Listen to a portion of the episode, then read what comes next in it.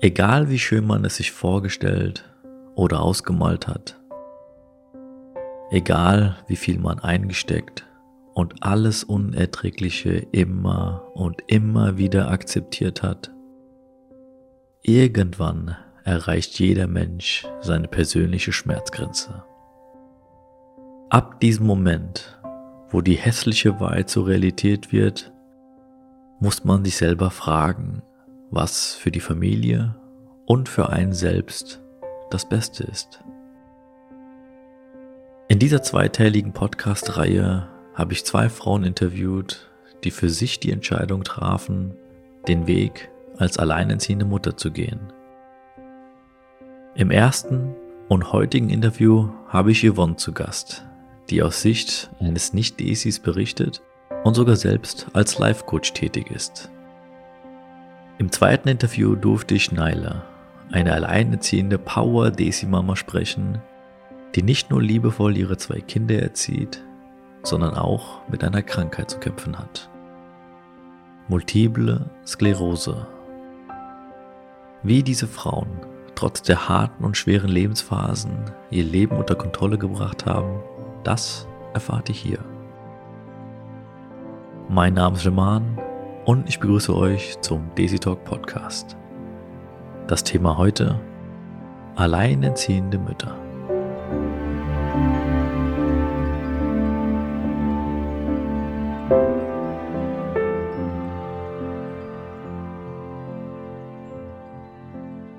Hallo und herzlich willkommen beim Daisy Talk. Mein Name ist Roman und ich begrüße heute die liebe Yvonne. Hallo. Hallo. Ja, Yvonne, ähm, es ist für mich jetzt hier auch eine Premiere, muss ich sagen. Nicht nur, dass ich hier gerade vor meinem Rechner sitze und eine Aufnahme mache, sondern ich habe auch das erste Mal das Vergnügen, mit einem, mit einer Person zu sprechen, die nicht aus meinem Kulturkreis stammt, sondern ich sag mal europäisch angehaucht ist und äh, freue mich, mit dir über ein bestimmtes Thema zu reden, nämlich das Thema Alleinerziehend. Ja, bevor wir da starten, würde ich mich freuen, wenn du dich vielleicht noch mal kurz vorstellen würdest. Ja, hallo Rehmann, ich freue mich auch. Ähm, mein Name ist Yvonne, ich bin 33 Jahre alt, ähm, komme aus Nordrhein-Westfalen und habe einen äh, anderthalbjährigen Sohn.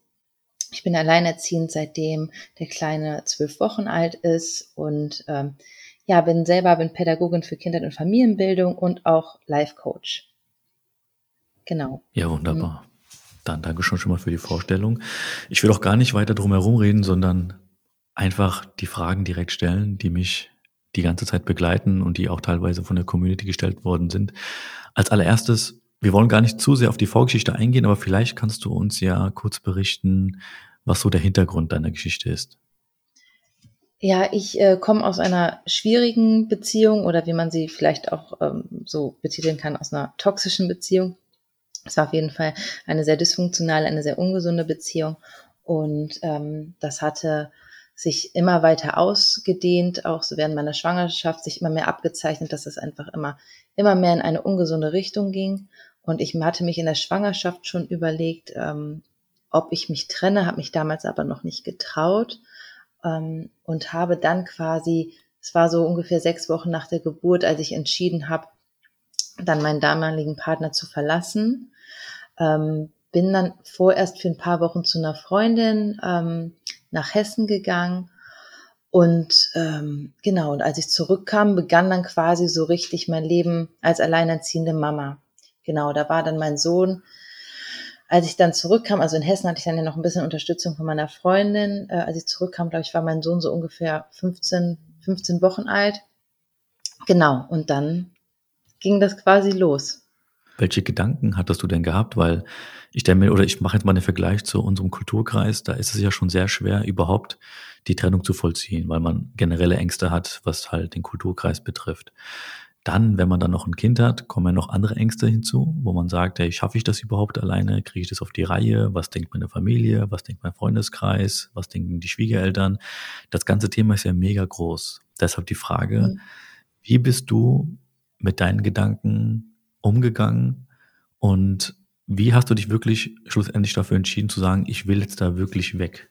Ja, ja, klar, natürlich auch. Also ich kann mir vorstellen, dass natürlich die Frauen aus einem Kulturkreis dann nochmal vielleicht äh, nochmal speziellere oder besonderere Gedanken ähm, zu dem Thema haben, vielleicht auch gerade was die Familie dazu sagt, wobei das natürlich auch bei, bei mir auch mit ein Thema war, weil es jetzt in meinem Fall auch so war, dass ich zum Beispiel ähm, hatte ich niemanden davon erzählt, wie schwierig äh, die Beziehung zu meinem damaligen Partner war und äh, wie sehr ich zum Teil auch schon darunter gelitten hatte und dann auch während der Schwangerschaft, ähm, als es dann quasi immer immer schlimmer wurde das Verhältnis zwischen uns, da habe ich ähm, mit niemandem darüber gesprochen. Ich glaube zum einen, weil ich mich dafür auch irgendwie äh, geschämt habe, weil ich auch so dachte, okay, was denken die Leute über dich?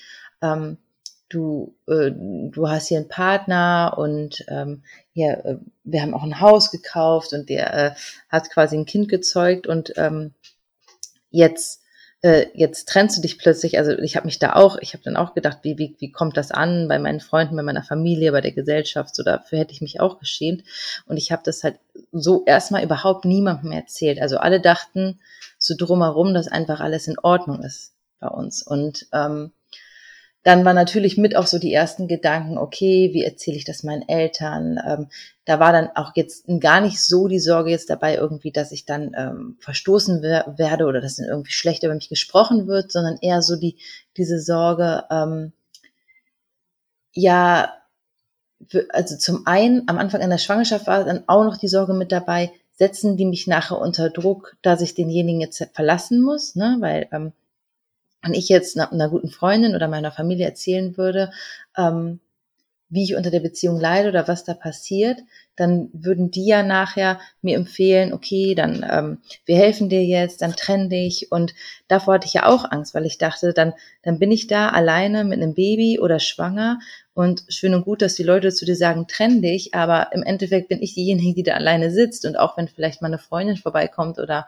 mal meine Mutter äh, mir hilft oder meine Schwester oder wie auch immer, ist das ja nicht das Gleiche, wie als wenn du immer jemanden zu Hause hast. Dann dachte ich, dann bist du nachts alleine, wenn irgendwas ist mit dem Baby. Ähm, du bist immer auf dich allein gestellt. Ich hatte dafür, davor erstmal tierische Angst. Das war so das eine. Und zum anderen natürlich dann auch, ähm, ja, wie stehe ich da? Auch so ein bisschen das Gefühl, vielleicht auch versagt zu haben, schon wieder eine Beziehung.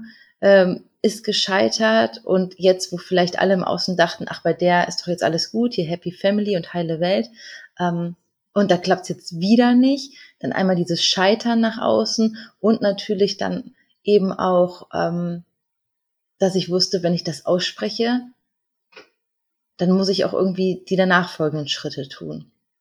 So, das war auf jeden Fall so ein großer Teil meiner Sorge in der Schwangerschaft. Ähm, des Weiteren hatte ich natürlich die, die Ängste, okay, was, was passiert danach? So bricht der absolute Rosenkrieg aus. Also das heißt, wird, ähm, wird dann um alles Mögliche gekämpft und Stress gemacht, mit Umgang, mit Unterhalt. Ich hatte halt auch tierische Angst davor, was für eine Belastung danach vielleicht auf mich wartet, dass vielleicht mein Ex-Partner mir versuchen könnte, so das Leben schwer zu machen. Also das waren natürlich super, super viele Ängste. Und dazu kam dann halt auch eben diese, diese Angst, ja, okay, wenn du alleinerziehend bist, dann wirst du von jedem so auf eine andere Art und Weise betrachtet. Dann wirst du auch, wenn ich jetzt in irgendwelche Müttergruppen gehe oder so, dann bist du die Einzige, die da jetzt irgendwie keinen Mann hat, weil die selten, also es ist einfach selten so, dass schon Frauen mit einem ganz kleinen Baby, dass die getrennt sind. Und dass ich dann so auch so vielleicht so ähm, ja, ich habe mich dann so gefühlt, als wäre ich dann vielleicht so herabgesetzt, als wäre ich nicht gleichwertig wie die anderen oder als könnten die dann auch so bemitleidend auf mich herabblicken. Ähm, das waren alles Dinge, die sich so in meinem Kopf abgespielt haben. Du hast dir sozusagen dein eigenes Weltbild so geschaffen, dass du dich eigentlich immer schlechter gesehen hast und die Ängste dann auch auf dich permanent projiziert ja, hast. Ja. Wenn wir jetzt an diese Zeit zurückdenken oder wenn du an die Zeit zurückdenkst, mhm. ist es natürlich umso spannender zu wissen oder zu fragen, wie dann ja, das einfach Klick gemacht hat. Bei den ganzen Ängsten und Sorgen, die du hattest, gab es da irgendwie Unterstützung von den Leuten, wo du gesagt hast, okay, jetzt habe ich den Support und jetzt mache ich diesen Schlussstrich?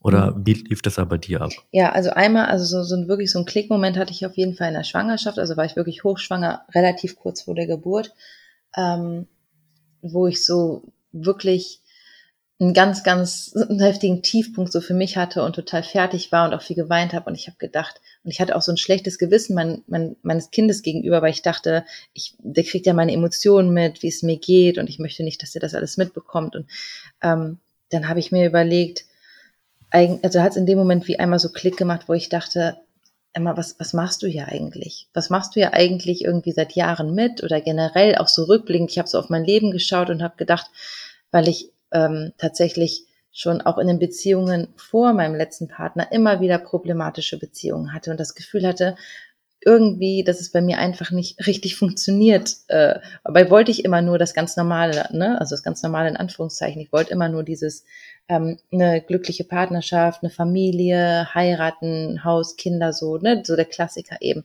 Mhm. Und irgendwie hatte ich das Gefühl, bei allen anderen funktioniert es irgendwie bei mir nicht. Und in dem Moment ist bei mir so, hat es wirklich Klick gemacht im Kopf, weil ich gemerkt habe, so Mensch, Yvonne, das hat ja auch irgendwas mit dir zu tun, dass es einfach die ganze Zeit nicht klappt. Du, du manövrierst dich auch von einer Drama gefühlt ins nächste und bohrst dich da immer mehr rein und kommst da kaum mehr selber raus. Also ich habe dann so gesehen, dass ich mir einfach die Situation auch irgendwie alles selber mitgestaltet habe. Das heißt jetzt nicht, dass ich Schuld hatte an allem, so was passiert ist, aber ähm, ich habe so gedacht, du hättest einfach schon viel früher den Absprung schaffen müssen.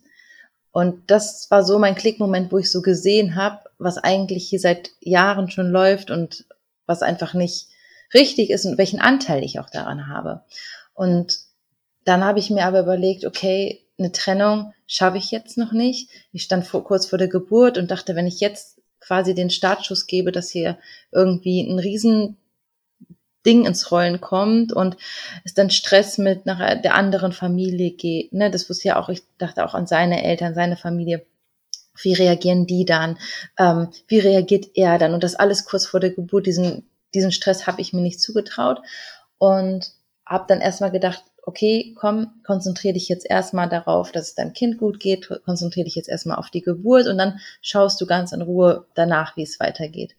Und ja, das war dann so sechs Wochen nach der Geburt, also man kann so sagen, so nach dem Wochenbett habe ich dann ähm, beschlossen, mich zu trennen und dann habe ich mich damals ähm, meiner Mutter anvertraut und auch zwei guten Freundinnen anvertraut und dadurch so mir mein erstes ja, sicheres Netz geschaffen, würde ich sagen. Also dann hatte ich Menschen, die haben zum Glück alle total toll reagiert. Ähm, also ich habe ich hab das meiner Mutter erklärt und sie hat gesagt, nee, auf jeden Fall, dass wenn die geht's da nicht gut, du musst da raus, ich helfe dir. Ich habe mit meiner Freundin, die dann, die in Hessen lebt, ähm, gesprochen und die hat gesagt, klar, du kannst jederzeit vorbeikommen, wenn du erstmal irgendwo anders hin musst, wenn du erstmal raus musst, weil das ist ja auch so eine Sache, wo willst du erstmal hin mit kleinem Baby, da muss auch erstmal jemand den Platz für haben. Ne? Ähm, mhm. Und äh, Genau. Und dann hatte ich schon mal so drei Leute, die mir echt ein, eine gute, gute, sichere Stütze waren. Und das war auch rückblickend auf jeden Fall total wichtig, dass man im ersten Schritt erstmal sich Menschen anvertraut und erstmal das Gefühl hat, man ist nicht alleine und da auch so ein bisschen die Unterstützung und den Support hat irgendwie. Und was ich auch dann noch gemacht habe, ähm, würde ich rückblickend sagen, das war auch total wichtig. Ich bin dann nicht von heute auf morgen einfach, habe ich Schluss gemacht und bin gegangen, sondern ich habe das schon alles so ein bisschen geplant dann auch. Ne? Ich habe ähm, mir wirklich genau zurechtgelegt, ich habe mich vorher informiert, ähm, welche Schritte ich dann gehen muss, ähm, wie ich das auch mache mit dem Unterhalt beantragen, was mir überhaupt alles zusteht, was ich dafür brauche. Dann habe ich mir die entsprechenden ähm, Unterlagen auch dann alles rausgesucht. Ich habe meine, meine ganzen Sachen sortiert, teilweise einige Sachen zu meinen Eltern gebracht, weil ich dann auch einfach nicht wusste, wenn du jetzt dann die Beziehung beendest und du gehst, dann weißt du nie, ist der andere dann total in der Emotion und total verletzt. Ähm, habe ich gedacht, dass hier, wer weiß, vielleicht äh, schlägt er hier irgendwelche Sachen in der Wohnung kurz und klein, ne? Du weißt ja nie genau, wie jemand reagiert. Und dann habe ich halt einfach auch schon mal so, so, ich sag mal, mein wichtigstes Hab und Gut habe ich äh, weggepackt, habe ich ähm, zu meinen Eltern gebracht. Und ähm, einfach für mich, um auf Nummer sicher zu gehen, ja, und habe das alles auch so ein bisschen tatsächlich ähm, geplant. Habe auch äh, Einkäufe schon gemacht, habe überlegt, was brauche ich jetzt für mein Baby für die nächste Zeit und ähm, genau, das hat, deswegen, das hat dann nochmal so vier, knappe fünf Wochen gedauert, bis ich dann endgültig gegangen bin. In der Zeit habe ich mich halt vorbereitet, habe das alles geplant, habe versucht, mich auch schon so ein bisschen emotional darauf vorzubereiten. Ähm, eben weil ich ja auch nicht einfach so mehr, nicht mehr so flexibel war. Ne? Wenn man gerade ein Baby in dem Alter, das hatte ich noch die ganze Zeit an mir dran, eigentlich die ganze Zeit in der Trage, ähm, da wollte ich dann ein, also da ist man einfach nicht mehr so flexibel. Da musst du natürlich auch schauen, okay, was, was, was brauche ich denn alles für das Baby und ähm, wie, wie gehe ich jetzt genau vor? Und wenn ich dann ein, das, das Gespräch führen möchte mit meinem Partner, weil ich ihn verlassen möchte, dann will ich vielleicht auch nicht in dem Moment unbedingt das Baby an mir dran haben. Und das sind ja alles so Dinge, die beachtet man dann und plant, dass das dann irgendwie gut vonstatten gehen kann. Ja. Da hätte ich mal direkt zwei Fragen. Mhm. Ähm, und ich hoffe, dass ich dir da gar nicht zu nahe trete oder irgendwie etwas auslöse, was ich nicht auslösen möchte. Aber die Frage interessiert mich brennend. Du hast jetzt gesagt, dass du knapp zwölf Wochen sind das, glaube ich, jetzt gewesen mit der mhm. Trennung plus halt ähm, der ganze Nachlauf, der da mhm. war, dass das ungefähr zwölf Wochen gedauert hat. Ja. Und das Kind hast du die ganze Zeit bei dir getragen. Hattest du da Bedenken, dass du vielleicht dem Kind da etwas Schlimmes antust, indem du das auch permanent mit dir trägst, mit den ganzen Sorgen, ja. die du da hast. Ja. Und ähm, die zweite Frage, die ich noch hätte, wäre, hattest du das Gefühl, dass du in der Zeit, in diesen zwölf Wochen, deinem Kind genug Liebe gegeben hast? Weil du hast dich ja mit vielen Dingen beschäftigt, die ja wirklich nicht was mit dem Kind an sich zu tun hatten, sondern hattest ja deine eigenen Probleme. Mhm. Wie war da dieses Zusammenspiel zwischen Mama sein, dem Kind die Liebe geben, die es verdient hat und halt der Stress, der halt noch da ist oder da war. Das, äh, ja, das war extrem, extrem schwierig. Also schon in der Schwangerschaft, wobei ich das in der Schwangerschaft dann noch ein bisschen besser hingekriegt hatte, aber da gab es ja auch wieder immer wieder Phasen, Momente, wo ich einfach nicht anders sehen konnte, als dass diese Beziehung einfach total schief geht und ähm, dann geht es dir auch eigentlich schlecht und du trauerst und du hast, wie gesagt, deine eigenen Sorgen und Emotionen. Und ich habe immer versucht, das auch wegzudrücken, weil ich nicht wollte, dass mein Kind das so mitkriegt, dass ich traurig bin, dass mir nicht gut geht und äh, dass es Stress geht. Und das habe ich in der Schwangerschaft noch relativ gut hinbekommen. Klar gab es dann auch mal Tage, wo es einfach nicht anders ging, aber im Großen und Ganzen habe ich das ganz gut hinbekommen. Aber da hatte ich ja auch noch diesen Raum und diese Ruhe für mich und ich konnte mich ablenken da war ja auch, ich habe so Sachen gemacht wie auch Schwangerschafts-Yoga oder Schwimmen und hatte so ein bisschen diesen Raum für mich. Jetzt, als das Kind dann auf der Welt war, hatte ich den ja nicht mehr. So. Und ich hatte dann aber trotzdem natürlich diese Sorgen, Ängste plus dann diese Trennung und all das, was drumherum. Und das war extrem schwierig. Ich habe es natürlich versucht, also ich würde mal sagen, ich habe es so gut versucht, wie ich konnte, dass mein Kind im Priorität hat, dass es im Mittelpunkt steht, dass ich versucht habe, ähm, hier das Kind da zu sein, äh, liebevoll zu sein und ähm, eigentlich immer wieder versucht, so meine Emotionen so ein bisschen so beiseite zu stellen und mehr so zu funktionieren. Was mich aber dann später auch wieder eingeholt hat. Also ich würde sagen, ich habe so tatsächlich auch über die Trennung, die ersten Monate, also meine Freundin zum Beispiel in Hessen, die sagte auch, ich dachte, du kommst hier an, so ein bisschen wie so, so als Frack, so total fertig und am Heulen, war aber gar nicht so. Ähm, na, ich gesagt, na ja, ich habe ja das Kind die ganze Zeit mit dran, ich muss ja irgendwie. Also ich habe das wirklich eher alles so beiseite geschoben, gut funktioniert und versucht für das Kind gut da zu sein. Und ähm, das, sowas kann man aber natürlich nicht Monate durchziehen und äh, das hat mich tatsächlich auch ein bisschen eingeholt. Also als der Kleine es war dann ja auch noch, wie gesagt, es war auch noch eine sehr, sehr schwierige Trennung und auch eine sehr lange ähm, schwierige Zeit nach der Trennung.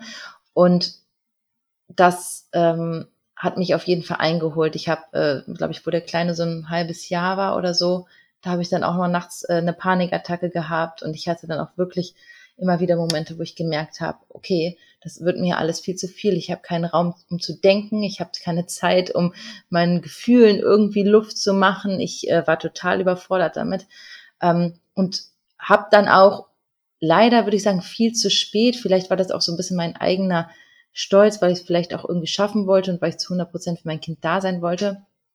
Aber heute würde ich sagen, ich würde auch jedem empfehlen, viel früher auf jeden Fall Hilfe anzunehmen von von Freunden und von der Familie das Kind abgeben, auch wenn man das als Mama mit so einem kleinen Kind nicht gerne macht, aber es ist für das Kind viel besser, es ist mal zwei oder drei Stunden bei der Oma oder bei der Freundin und man hat einfach mal Zeit, seinen Gefühlen Raum zu geben und sich um sich selber zu kümmern, als das Kind die ganze Zeit an dir dran zu haben und es bekommt das nachher mit. Das, du so, und Kinder sind ja ganz, ganz feinfühlig und ganz sensibel, die spüren das halt. Und somit denke ich, hat es auch bedingt. Ich hatte ein Kind, was sehr, sehr viel geweint hat, sehr viel geschrien hat, sehr, sehr anstrengend war. Und ich glaube, das hat auch ganz viel damit zu tun, dass es so mein, dass er damals so meinen emotionalen Zustand auf jeden Fall gespürt hat.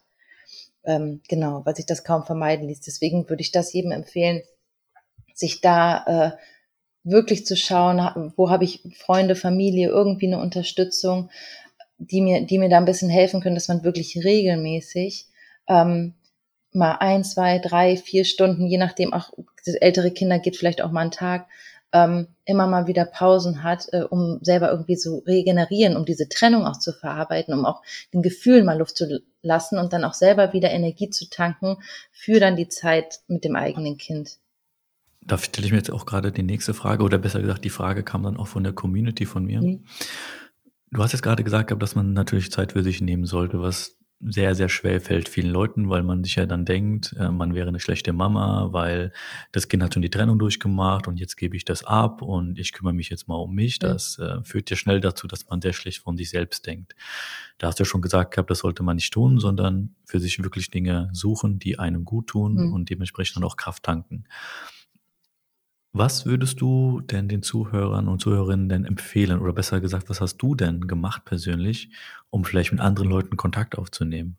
Und wo hast du Kontakt aufgenommen? Ja, genau, also verschiedenes. Also einmal, um diesen Raum für sich zu nehmen, da bin ich heute sehr dankbar. Und also da habe ich vor allem meine, äh, meine Eltern und auch meine Schwester, die mich da sehr viel unterstützen und der Kleine hat, ich meine, dadurch, dass er natürlich auch noch so winzig hat eine super, super gute Bindung zu denen und freut sich total da zu sein. Es ist einfach, ähm, und um da auch ein bisschen den Frauen die Sorge zu nehmen, dass man immer denkt, man äh, als Mutter äh, muss so rund um die Uhr für dein Kind da sein. Natürlich bist du als Mutter die Hauptbezugsperson, aber es ist auch nun mal so, dass wir wir Menschen so, also wir sind ja eigentlich auch Säugetiere und wir haben immer schon seit Jahrhunderten, Millionen von Jahren in Gruppen gelebt, in Rudeln gelebt und Kinder wurden immer in Gruppen erzogen, ja und äh, es gibt auch ähm, so, einen, so einen afrikanischen Spruch, der heißt, es braucht ein ganzes Dorf, um ein Kind zu erziehen. Also es ist für Kinder sogar gesund und gut, mehrere Bezugspersonen zu haben. Ähm, sich aus, die suchen sich aus jeder Bezugsperson, die sie haben, die die guten Seiten und die, die Vorteile, die sie, ähm, die ihnen am meisten Stärke gibt. Und ich glaube, jeder hat auch schon mal diesen Satz gehört, einem Kind geht's gut, wenn es der Mutter gut geht. Und das ist einfach tatsächlich so. Und ich habe das auch für mich gemerkt. Und wenn mein Kleiner dann mal ähm, einen Tag bei seiner Tante ist oder mal eine Nacht bei meiner Mutter übernachtet und am nächsten Tag, man freut sich selber total auf sein Kind, er freut sich wieder, man hat eine schöne Zeit, man ist ausgeglichener und alles, alles wird dadurch besser. Und da muss man kein schlechtes Gefühl haben, denn wie gesagt, Kinder sind schon seit Urzeiten an immer von mehreren Personen erzogen worden und ähm, Kinder können ganz viele Bezugspersonen haben. Das ist alles in Ordnung. Natürlich bestimmten Rahmen, ne, das heißt jetzt nicht, ich denke jetzt mal, wenn es das ist aber wahrscheinlich auch selbstverständlich, äh, wenn du das Kind jetzt jeden, äh, jeden Tag oder äh, dreimal die Woche irgendwo äh, über Nacht abgibst, dass das dann wahrscheinlich irgendwann ein bisschen Überhand nimmt und das Kind auch seine Mama braucht, ist logisch. Aber ich denke, alles in einem gesunden Rahmen ähm, ist völlig in Ordnung. Um kurz ein Beispiel zu nennen, bei mir ist es zum Beispiel so, mein Kleiner geht ähm, zweimal in der Woche nachmittags für zwei Stunden zu seinem Vater. Ein Nachmittag hat der äh, Oma-Nachmittag und ähm, jedes zweite Wochenende ist er auch eine Übernachtung weg. So, das ist jetzt ein Beispiel so von mir. Ähm, und äh, genau, jetzt musste ich kurz weiterdenken. Die andere Frage von dir, die, wiederhol die bitte nochmal.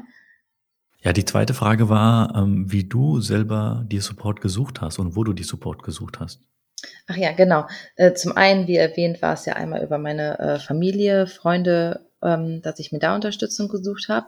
Und zum anderen war es dann auch, das habe ich dann relativ schnell gemerkt, ich habe mich ähm, so ein bisschen einsam gefühlt, weil ich habe da, ich habe zwar so auch mich für so Gruppen und so Kurse angemeldet. Ich habe Babyschwimmen gemacht und PKIP und all so Sachen. Und da lernt man ja auch schon Mütter kennen, aber die waren halt alle in Beziehung. Also die haben halt alle waren verheiratet und haben ihre Familie. Und dann habe ich mich immer so ein bisschen einsam gefühlt. Ähm, weil natürlich dann auch, ich sag mal, am Wochenende haben alle irgendwie Familienzeit oder so, dann hat auch keiner Zeit. Und ähm, ich hatte irgendwie das Gefühl, ach, ich, ich brauche da irgendwie jemand Gleichgesinnten. Für mich wäre es einfach total schön, jemanden zu haben, der in einer ähnlichen Situation ist wie ich. Zum einen, mit dem man sich einfach so austauschen kann, wo man auch einfach mal so frei erzählen kann. Und ähm, eben auch für die Zeit, die man so hat. Und dann habe ich mich äh, bei so einer App angemeldet, äh, Mom Unity heißt die.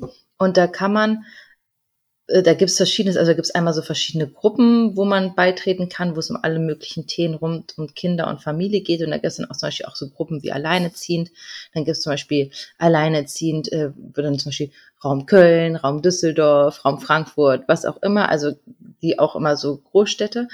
Ich habe aber tatsächlich sogar so ein, kannst du auch so wie bei Facebook, wie so normal so einen Beitrag machen und hatte geschrieben, dass ich halt alleinerziehend bin.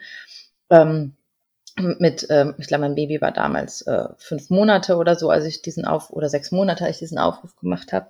Und ähm, dass ich mich freuen würde, jemanden kennenzulernen äh, in der Nähe, der auch alleinerziehend ist und man sich mal treffen kann. Und äh, dadurch habe ich eine heutige sehr, sehr gute Freundin kennengelernt.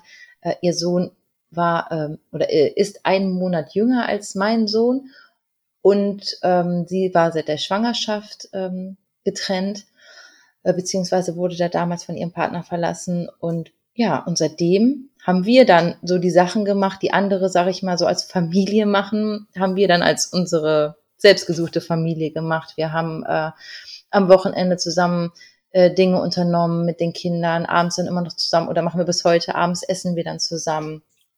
Ähm, wir frühstücken am Wochenende zusammen. Silvester haben wir zusammen gefeiert, also mit den Kindern, die haben dann zusammen ähm, geschlafen, äh, in einem Bett oben geschlafen und wir haben unten noch was zusammengesessen und äh, all so Sachen. Und ich muss sagen, das ist halt, das tut unheimlich gut und das kann ich auch jedem empfehlen.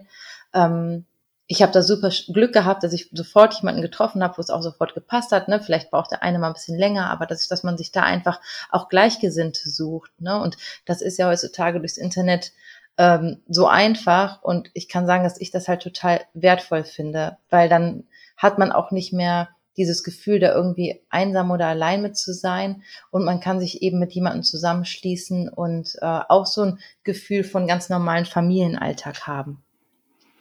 Da hast du vollkommen recht. Ich denke da nur gerade an meine Community oder aus dem Kulturkreis, dass genau diese Dinge zum Beispiel eher ein Problem wären, weil mhm. die meisten Leute eher immer noch dieses Schamgefühl hätten, das überhaupt preiszugeben, dass man alleinerziehende Mutter mhm. ist. Das ist eine riesen, riesen Baustelle. Ich kann da ja auch nur ganz kurz, und das soll jetzt keine Werbung sein, aber man kann es ja mal anmerken. Mhm. Ich habe ja vor einiger Zeit das Desi Talk Forum ins Leben gerufen, weil mir auch in der Vergangenheit viele Leute geschrieben haben und gesagt haben, wie schön es wäre, eine Plattform zu haben, in der man sich anonym anmelden kann und dann halt über gewisse Dinge halt spricht. Ja, es muss ja nicht unbedingt Tabuthemen sein, sondern einfach, wie jetzt, was du gesagt mhm. hast, ne? ich suche jemanden, wer kann mir Feedback geben zu dem Problem, was ich habe oder hier, mein Kind dreht gerade am Rad sozusagen, wir haben uns mhm. gerade getrennt, wie habt ihr das denn so erlebt? Aber sowas wird halt gar nicht genutzt, weil halt trotzdem die Angst da ist, dass man irgendwie irgendwo erkannt wird, mhm. ja, und das dann auf die Familie übertragen wird und dann kommt halt automatisch die Schiene, ja, siehst du, die hat es nicht auf die Reihe bekommen, die Trennung war falsch, etc. pp. Das ist bei uns jetzt, wie gesagt, ich will nicht jeden mhm. über einen Kamm scheren, aber zum größten Teil ist es einfach so, dass dann, dass man dann in so einem, ja, so Höllenspirale sich befindet permanent, mhm. weil man hätte gerne Hilfe, man sucht die Hilfe aber leider nicht. Und wenn man eine Option hat, die man wahrnehmen könnte, wird sie trotzdem nicht wahrgenommen, weil die Angst einfach größer ist. Ja. ja das ist halt schade. Also da kann ich tatsächlich auch nur empfehlen, also weil ich kenne ja diese Scham und diese Angst auch. Es ist vielleicht jetzt bei, wie gesagt, in unserer Kultur nicht ganz so extrem, aber ähm, ich habe trotzdem auch die Angst gehabt, okay, wie denken die anderen jetzt über mich oder ähm, bin ich dann so ein bisschen der Außenseiter? Und ähm, es hat mir unheimlich geholfen und das könnte ich jetzt vielleicht auch den Frauen aus deinem Kulturkreis empfehlen, wenn man mit Menschen darüber spricht, ganz ehrlich, weil es gibt ganz, ganz viele und ich denke, du sagst ja selber, es geht vielen Frauen in deinem Kultur, Kulturkreis so, wenn du nämlich selber offen damit umgehst und darüber sprichst, dann fällt dir erstmal auf, wie viele dich dann nachher vielleicht eigentlich irgendwie so ein bisschen bewundern oder so denken, boah, wie toll, dass sie das macht, weil ich würde mich eigentlich auch gern trennen, mir geht's eigentlich auch nicht gut, aber ich habe den Mut dazu nicht. Oder mhm. so, ne? Also man, ich habe da im Gegenteil ähm, die Angst davor, dass irgendwie man dann, dass man irgendwie abgewürdet wird oder dass man schlecht über mich spricht, das war eigentlich gar nicht, sondern das war eigentlich das Gegenteil, was ich eher erfahren habe, dass die Leute dir mit Anerkennung begegnen. Und äh, vielleicht ist das nicht immer bei jedem Menschen so. Also meine Schwiegereltern würden mich jetzt tatsächlich auch bestimmt nicht dafür anerkennen, so, ne? Aber mhm.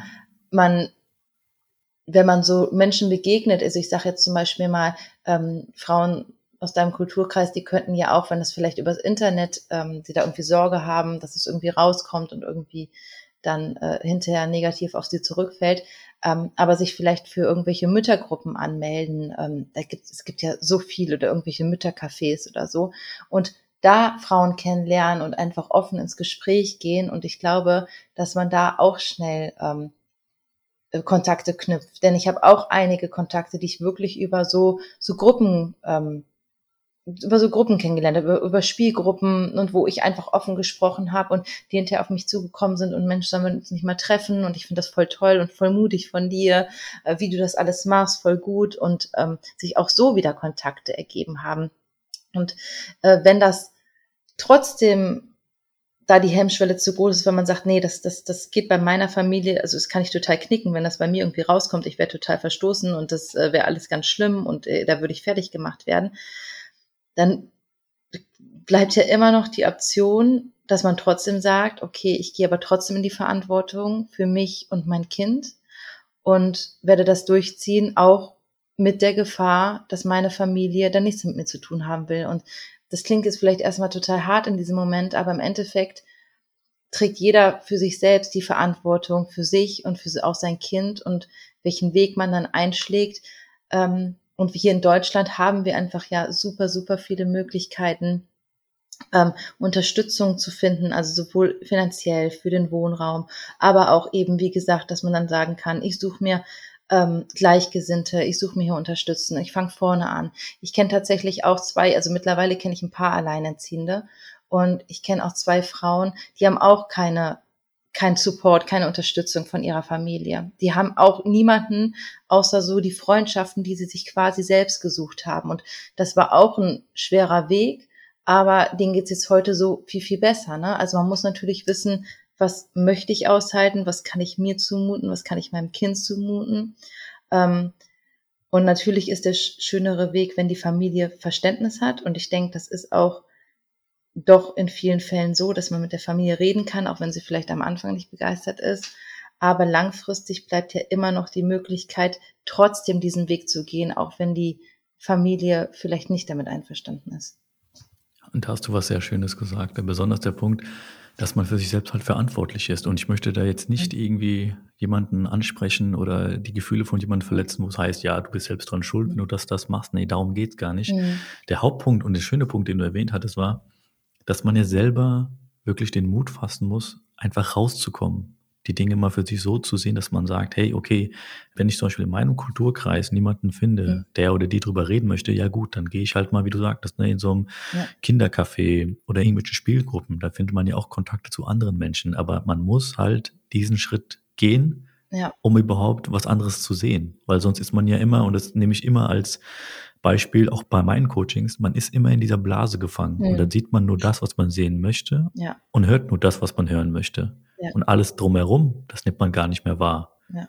Ne? Ja, und deshalb finde ich das super, dass du das so erwähnt hast. Nochmal. Ja, absolut. Ja, wie gesagt, das hat, finde ich auch, es hat überhaupt gar nichts mit, mit äh, Schuld zu tun oder dass man da nicht gut wäre oder so, aber es ist halt einfach diese Verantwortung für sich und sein Leben. Und wenn ich in meiner, meiner, meiner, ich sag mal so, immer so auch gerne Opferspirale bleibe, ne, ich hätte ja auch sagen können, bei mir zum Beispiel, ähm, äh, ich bleibe in dieser Beziehung, weil hier geht's mir dann wenigstens finanziell gut. Ich weiß, ich habe hier äh, auch den Support dann noch von irgendwie Schwiegereltern und äh, alles passt dann so drumherum. Ähm, aber mir geht's emotional nicht gut und es ist nicht gut, was hier hinter, hinter geschlossenen Türen passiert und ich fühle mich äh, nicht gut von meinem Partner behandelt und ich habe auch das Gefühl, dass das für die Entwicklung meines Kindes kein guter Raum hier ist. Ähm, habe ich dann ja trotzdem Entscheidung getroffen. Weil manchmal ist es natürlich im ersten Moment, denkt man, der leichtere Weg, zu, um zu bleiben, weil man natürlich dann einige Herausforderungen nicht meistern muss, die auch auf mich zukamen. Ich stand auch da ohne Geld, ohne alles, kein Elterngeld mehr, kein Einkommen. So, ich mhm. musste Hartz IV beantragen. Ich habe das alles durch. Und ähm, natürlich ist das nicht einfach, aber es war immer der richtige Weg. Und ich heute, auch wenn ich mein Kind so sehe, denke ich manchmal, der hätte nie so frei und so glücklich aufwachsen können, wenn der so eine, eine so schlechte Beziehungsvorbilder gehabt hätte. Ne? Wenn äh, in deinem Haushalt viel gestritten wird, ähm, oder wenn irgendwie eine Form der emotionalen, verbalen oder körperlichen Gewalt oder so herrscht. Das ist ja kein gesundes Aufwachsen für ein Kind. Und ich denke, jedes Kind hat eben das Recht auf eine gewaltfreie Erziehung.